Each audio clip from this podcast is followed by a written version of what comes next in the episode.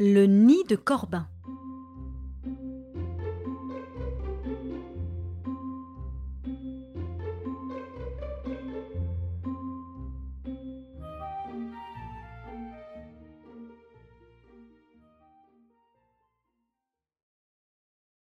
Le jeune épicier, livré à lui-même, était devenu en très peu de temps paresseux, méchant, voleur et hypocrite.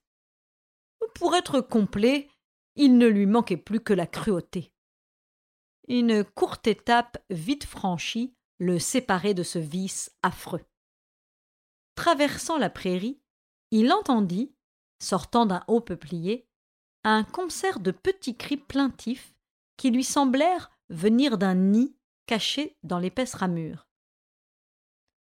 Ce sont des rossignols pensa Maurice. Ou des corbins. Ou bien encore une nichée de fauvettes. Ah, je ne distingue rien. Cet arbre est vraiment touffu. Je ne vois qu'un moyen de m'approprier ces bestioles. C'est d'aller à elles, puisqu'elles n'ont aucune envie de venir à moi.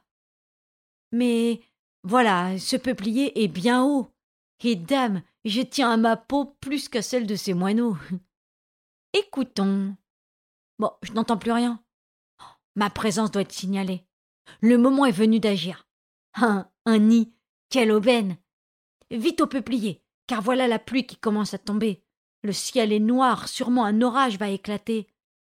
J'aperçois à l'horizon un gros nuage qui ne me dit rien de bon. Et Maurice grimpa sur le peuplier. L'ascension fut pénible, le nourrisson des blancs moutons n'étant pas entraîné à ce genre de sport.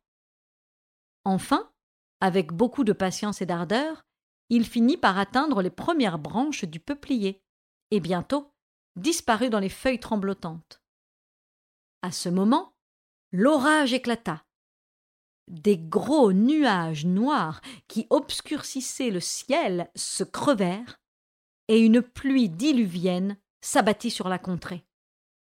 Maurice, caché dans les feuilles, allait atteindre le nid tant convoité, dans lequel trois jeunes corbins, effrayés de la présence de l'enfant, appelaient désespérément leur mère absente, lorsque tout d'un coup un bruit sinistre se fit entendre, répercuté par les échos environnants.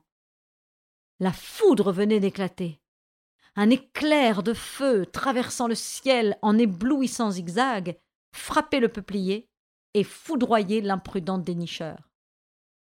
Les corbins cachés sous le duvet n'avaient même pas été effleurés par le feu du ciel. Dès que le soleil fut revenu et l'arbre séché, le dénicheur, réduit en menue poussière, s'envola au gré des vents un nuage à forme vaguement humaine s'échappa du peuplier et se perdit dans l'azur. Ainsi finit bien malheureusement Maurice, le paresseux, le méchant, le voleur, l'hypocrite et le cruel.